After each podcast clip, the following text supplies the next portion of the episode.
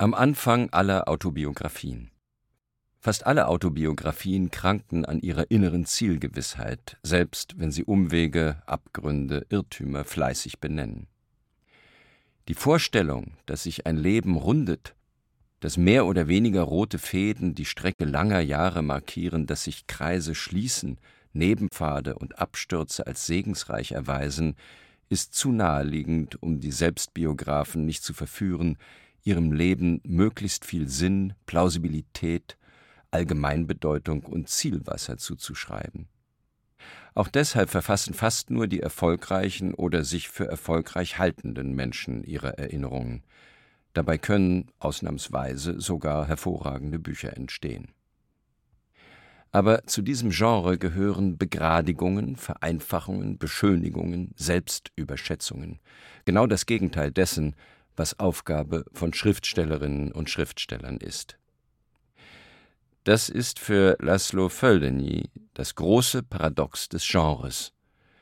Die Biografie stellt etwas als fassbar dar, was unfassbar ist, als selbstverständlich, was alles andere als das ist. Deshalb scheuen die meisten Autoren das Memoirenschreiben völlig zurecht. Wer viel schreibt, wäre töricht, das ganze eigene Leben in einem Buch darstellen zu wollen. Wer schreibt, weiß auch, dass kein menschliches Leben, wer hat das gesagt, plausibel ist. Es verläuft nicht linear, die Linien sind krumm. Erinnerungen, rückwärts gedacht, können schnell nostalgisch werden, nach vorn gedacht, aber produktiv sein. Das eigene Leben kann viel, fast jede Menge Material hergeben. Für eine Autobiografie wäre es verschwendet. Schriftsteller haben bessere literarische Mittel, mit biografischem Material umzugehen. Sie verstehen es, aus wenigen Details ganze Romane zu zaubern, als Erzähler einzelne Episoden oder Erinnerungen aus dem Gedächtnis zu holen. Sie können diese anderen Personen zuschreiben, anders gewichten, mit Fantasie anreichern und sie so intensiv darstellen, wie es in Lebensschilderungen nicht möglich ist. Sie können Erinnerungspartikel so formen und in sprachliche Kunstwerke verwandeln, dass das Autobiografische nicht mehr im Vordergrund steht. Auch ich habe das versucht, unter anderem in Büchern wie Der Sonntag, an dem ich Weltmeister wurde, Amerika-Haus oder Die Zukunft der Schönheit. Was mich jetzt reizt, die berechtigten Einwände gegen Autobiografien zu ignorieren und eine kleine, vergleichsweise neuartige Variante dieser Form anzufassen, entspricht einem ganz anderen, formalen, spielerischen Ansatz. Ein Selbstporträt aus Collagen.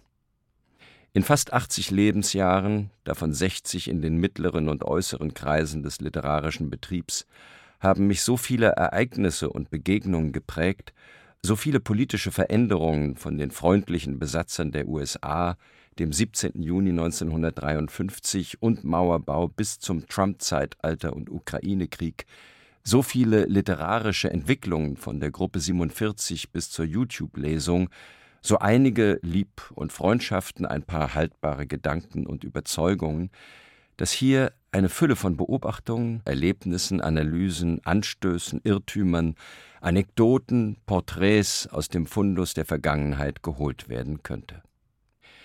Diese sollen jedoch nicht in einen gefälligen Lebenslauf münden, sondern Bruchstücke bleiben. Statt der Fülle möchte ich lieber Fragmente liefern. Und es schadet nicht, dabei an Goethe zu denken. Literatur ist das Fragment der Fragmente. Das wenigste dessen, was geschah und gesprochen worden, ward geschrieben.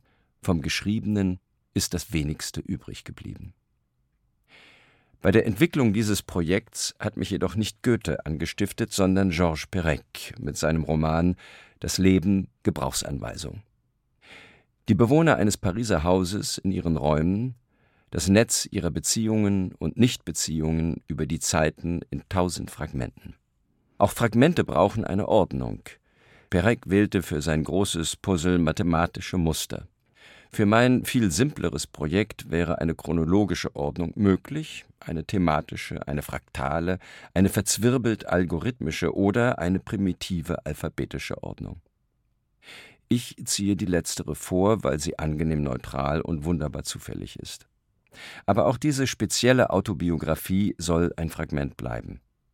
Denn den ganzen maximalen Lebensstoff von A bis Z auszubreiten, so viel Wahnsinn plus Größenwahnsinn kann ich nicht bieten, abgesehen von der Lebenszeit, die mir dafür nicht zur Verfügung stehen wird. Da scheint es mir klüger zu sagen, A reicht doch. Ein Buch mit den Stichworten nur in A. Ein geordneter Haufen Fragmente mit A zeigt auch, dass das längst nicht alles ist, was der Autor mitzuteilen hätte. Dies Buch hat also viel mehr Lücken als Seiten. Das Leben besteht noch aus vielen Geschichten und Einzelheiten, die unter E oder L, M oder S zu finden wären. Es könnte theoretisch 25 weitere Bücher dieser Art geben, von B bis Z, die der lesenden Menschheit, ich schwöre es, erspart bleiben werden. Natürlich ist es bedauerlich, so viele für mich wichtige Menschen, Begegnungen, Entscheidungen, Horizonterweiterungen nicht würdigen zu können, nur weil sie nicht das A-Privileg haben. Auch für mich ist dieser Verzicht schmerzlich. Aber das muss sein, auch weil der Gedanke an Vollständigkeit grauenhaft unliterarisch ist. Hier also der Zufallsgenerator des Anfangsbuchstabens A für eine selber Lebensbeschreibung, Jean Paul, die aus Hunderten von Fragmenten ein Mosaik zusammenfügt. Mit dem Mut zur Lücke oder vielmehr zu vielen Lücken wird versucht, den Ernst einer Autobiografie und die Fragen nach ihren Möglichkeiten und Unmöglichkeiten heiter zu unterlaufen. Selbstgefälligkeit, Icherei, Angeberei, Name-Dropping, Beschönigung sind natürlich auch hier nicht zu vermeiden. Dafür bitte ich um Nahsicht und Nachsicht. Durchweg gilt die Parole Nimm dich nicht so wichtig, Junge. Auch dann, wenn ich sie mal nicht zu befolgen scheine. FCD Mai 2022 Erinnerungen mit großem A. A. Blutgruppe A. Resus positiv. A4 Papier 100.000 Blatt besten DIN A4-Papiers, 80 Gramm, weiß. Die große Palette einer Papierfabrik stand 1987 eines Tages vor der Haustür. Ein Geschenk, das Honorar für ein paar Zeilen zum Thema Papier. Leonie Ossowski, die Schriftstellerin, mit der ich von 1986 bis 2003 im Kuratorium des Literaturhauses Berlin arbeitete, hatte mich gefragt, ob ich nicht einen kleinen Text für den Kalender einer Papierfabrik schreiben wolle. Sie dürfe vier oder fünf Autoren aussuchen. Das Honorar bestehe aus hunderttausend Blatt Papier. Viel zu viel, dachte ich, als ich die Palette sah. Das reicht fürs Leben. Eine irritierende Vorstellung. Mit Mühe passten die zwanzig schweren Kartons mit je zehn Packen a 500 Blatt in den Keller. Anfangs verschenkte ich einige Packen an Freunde und die nähere und weitere Familie, aber 80 Prozent etwa verbrauchte ich selbst, vorwiegend als Druckerpapier. Es folgten die Jahre der drei Erzählungen, die Birnen von Ribbeck, der Sonntag, an dem ich Weltmeister wurde, und der Spaziergang von Rostock nach Syrakus, in denen ich viel ausdruckte. Dann Umzüge. Nach Rom zum Beispiel musste man kein Papier tragen. So waren erst 2018 die letzten Blätter dran. Selbst wenn ich jetzt zum Dank den Namen der spendablen Firma hier nennen wollte, ich könnte es nicht, weil ich ihn tatsächlich vergessen habe, offenbar im langanhaltenden Schlaraffenlandgefühl einen unerschöpflichen Vorrat an Schreibpapier auf den Tisch fliegen lassen zu können. Aare, als schlechter Schwimmer bewundere ich meinen Freund aus Bern, den Dichter Jürgen Theobaldi, auch dafür, dass er ein Jahr jünger als ich noch heute sommers fast täglich in der wilden und seiner Ansicht nach gar nicht wilden Aare schwimmt. Oder sich treiben lässt mit der Strömung, er, der beim Schreiben stets jede Strömung mied. Mit keinem Freund korrespondierte ich so ausdauernd, so viel, so lange, so offen, auch mit offener gegenseitiger Kritik. Unser Briefwechsel über mittlerweile sechs Jahrzehnte könnte zwei Biografien ergänzen, fast ersetzen. Die Idee, irgendwann einmal die ganzen Briefe und Mails drucken zu lassen, finde ich keinesfalls abwegig. Man könnte dann auch meine Würdigung seines Schwimmens in der Aare besser verstehen. Gedruckt in der SZ 13. Oktober 2018 ist allein eine Postkarte Theobaldis aus London, in der er von seinen Gängen und Gesprächen mit Rolf-Dieter Brinkmann berichtet. datiert an Brinkmanns Todestag, 23. April 1975. Kurz nachdem die Karte im Briefkasten war, wurde Brinkmann vor Theos Augen von einem Taxi totgefahren. Wenige Tage vor Erscheinen von Westwärts 1 und 2 und vier Jahre vor Rom Blicke. Unser Austausch begann, als ich Theo 1974 von Rowold, wo er den vielbeachteten Gedichtband Blaue Flecken veröffentlichte, zum Rotbuchverlag abwarb, wo wir dann die Gedichte zweiter Klasse und den Roman Sonntagskino herausbrachten. 1978 zog ich in die Niederlande und kurz vor meiner Rückkehr nach Berlin 1984 zog er in die Schweiz. Beste Voraussetzungen für einen intensiven Briefwechsel. Theobaldi hat auch deshalb zu schreiben begonnen, weil er nie und nirgends im Mittelpunkt stehen wollte, schon gar nicht dort, wo ihn die Unzulänglichkeit, ja Vergeblichkeit des eigenen Schreibens das immer auch ein Zustand ist, vielleicht mehr quälte als dieser Zustand selber. Bis heute lese und liebe ich seine Gedichte, die in immer kleineren Verlagen, in immer kleineren Auflagen erscheinen. Zum Beispiel die Zeilen über die Aare. Der Himmel ist undurchschaubar, obwohl sein Blau meinem Blick nichts verwehrt. Und der Fluss strömt fort und fort in seinem unersinnbaren Grün. Werden die Schleusen geöffnet, wird die Aare wieder kalt sein wie im Mai, als noch einmal Schmelzwasser von den Bergen kam. Wenn wir lange genug still sind, beginnen wir zu spüren, dass die Stille unsere Gedanken wärmt. Der Kopf im Nacken. Aasgeier. Als es in den USA um die Abschaffung der Sklaverei ging im Bürgerkrieg, den die Nordstaaten mit viel Glück gewannen, kam auf dem Schlachtfeld von Gettysburg, wo im Juli 1863 50.000 Soldaten starben, Aasgeier aus dem ganzen Land zusammen. Sie lieben diese Gegend bis heute. Ebenso wir Touristen im Jahr 2000. Wir, die amerikanischen Freunde und ich, bildeten uns ein, diese Geier zu verstehen. So viel unterscheidet uns nun auch nicht von ihnen. Abacchio al forno. Da wird der Halbrömer zum Römer. Lammkeule auf Kartoffelbett, Rosmarin, basta. Die römische Art. Abado, Claudio. In gehobener Gesellschaft dankt der Chefdirigent der Berliner Philharmoniker für eine Ehrung und preist Berlin. Es gebe keinen anderen Ort auf der Welt mit so viel Neuem, so viel Neugier, so viel Veränderung. Was sonst zur Werbephrase geronnen ist, sagt der Italiener mit solch einer Wärme und Klarheit, dass selbst ich, Altberliner, gerade aus Rom gekommen, das weder auf Neues noch auf Veränderung aus ist und keine Neugier kennt, gerührt bin und mich, was selten geschieht, bestätigt fühle in meinem kleinen Lokalpatriotenstolz. Vielleicht wirken Abados Worte auch deshalb so stark, weil der Dirigent die ganze sprachlose Autorität der großen Komponisten hinter sich weiß. Spricht Abado, sprechen aus seiner Stimme auch Beethoven e tutti quanti. Abbey Road. Alle pilgerten später zur Londoner Abbey Road. In unserer Londoner Zeit, in den 60ern, trafen Freund Rainer Nietzsche und ich Paul McCartney lieber im Regents Park. Manchmal hätte ich gern den Angeber gespielt, der lässig behauptet, im Bookshop unseres Freundes Hugo Kenshaw in High Hampstead, wo 1966 und 1967 außer uns auch die Beatles und die Rolling Stones verkehrten und sich mit Underground-Literatur eindeckten, da sahen wir uns natürlich öfter. Das wäre geschwindelt, obwohl es zwei, dreimal fast zu einer solchen Begegnung gekommen wäre. Das einzige historische Treffen fand im Regents Park statt und ist in der Minute mit Paul McCartney in 66 Variationen überliefert.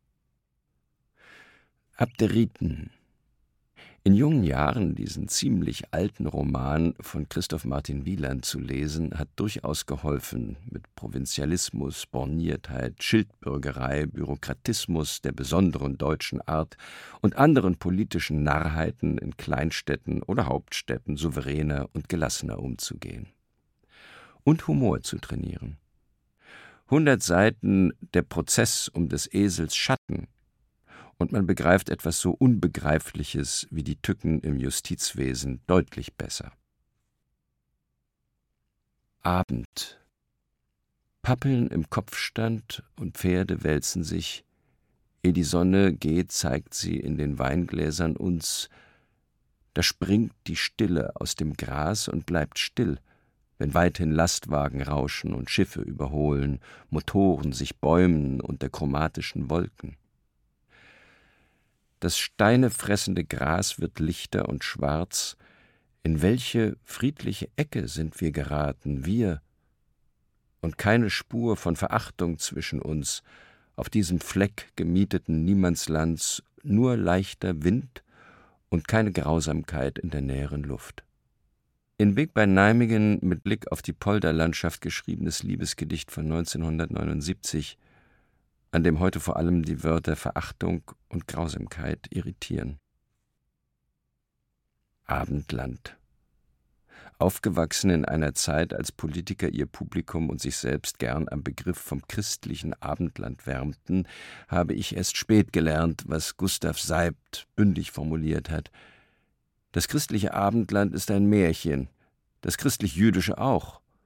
Es gab von 500 bis etwa 1500 nur ein christlich-jüdisch-muslimisches Abendland, ein unendlich vielfältiges Zusammenwirken dieser Kulturen auf allen wissenschaftlichen und philosophischen Gebieten. Warum, so die naive Frage, spricht sich das nicht herum bis zu den Abendlandschwätzern, auch diese simple historische Tatsache nicht? Warum nennt heute niemand die angeblichen Verteidiger des christlichen Abendlandes in Dresden, im Bundestag und anderswo Märchenerzähler oder weniger höflich Abendlandleugner? Abendlied Deutsches. Ich wüsste gern, was sich da abspielt.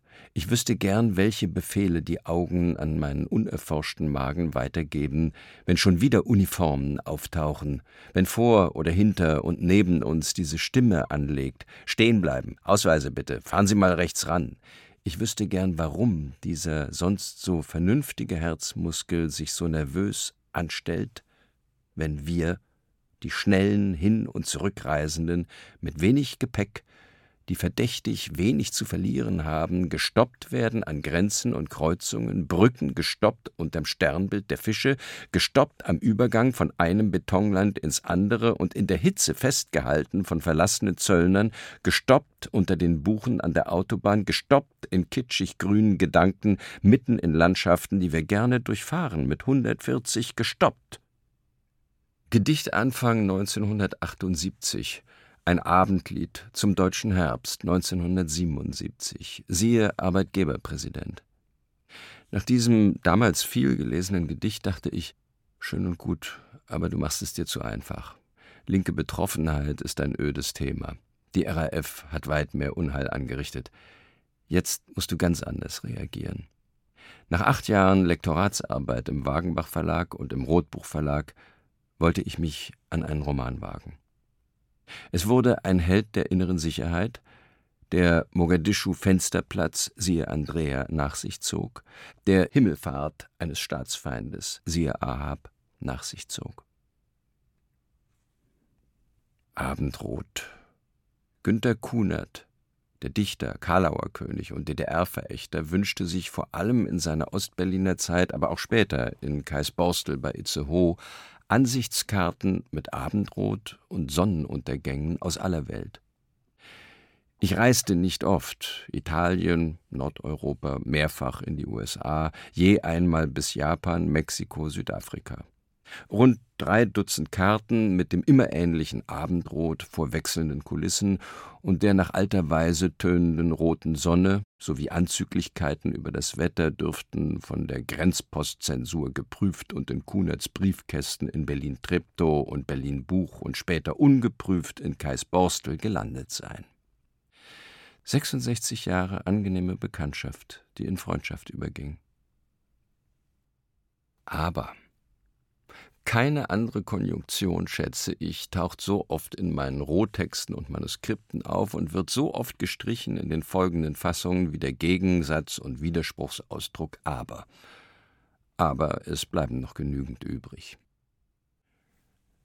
Aberglaube. Nicht minder schädlich ist der sozialdemokratische Automatismus an sich als Aberglaube an eine Welt, die von selber gut wird. Aus Ernst Blochs Prinzip Hoffnung, 1967 notiert. Und ich weiß immer noch nicht, ob der Satz stimmt. Ist es wirklich ein Automatismus oder nicht doch ein Pragmatismus? Ist es wirklich ein Aberglaube, also ein Glaube? Oder nicht doch ein nüchterner menschlicher Tatendrang, die Welt, wo es möglich ist, Schritt für Schritt zu verbessern oder Verbesserungen zu versuchen, und das nicht nur für sich selbst? Obwohl mir die fatale Gleichgültigkeit etlicher SPD-Leute gegenüber Dissidenten und erzdemokratischen Rebellen verhasst ist, bin ich wahrscheinlich doch zu sozialdemokratisch, um diese Fragen eindeutig zu beantworten. Dazu der Gedanke von Daniel Cohn-Bendit 1994. Den Rechten ist das Leid der Welt gleichgültig. Sie sind Egoisten. Den Linken ist dies Leid nicht gleichgültig. Die Frage, ob auch die Linken Egoisten sind, ließ Cohn-Bendit offen. Ich würde hinzufügen, die liberalen Linken, die meisten Sozialdemokraten eingeschlossen, sind in aller Regel die kleineren und weniger gemeingefährlichen Egoisten. Abfalltonne Der Tag der Befreiung 2022, siehe allerlängster Mittagsschlaf, sei auch der Tag des Strohhutwechsels. Der Alte aus Ecuador, Geschenk von Peter Großkurt, Montreux, kann in Ehren in der Abfalltonne landen. Der neue Borsalino zur Hochzeit 2003 in Rom gekauft, also vor 19 Jahren, soll jetzt auf dem Kopf bis zur Zerschlissenheit das Gehirn ein wenig vor der Sonne schützen. Schiene viel Sonne aufs Grab, nehme ich ihn gern als Beigabe mit. Abholen. Wenn Sie mich abholen, sagte Stefan Hermelin im August 1968 in seinem VW Karmann Gier zu meinem Bruder Eberhard, ich habe noch ein Gewehr zu Hause, davon werde ich Gebrauch machen.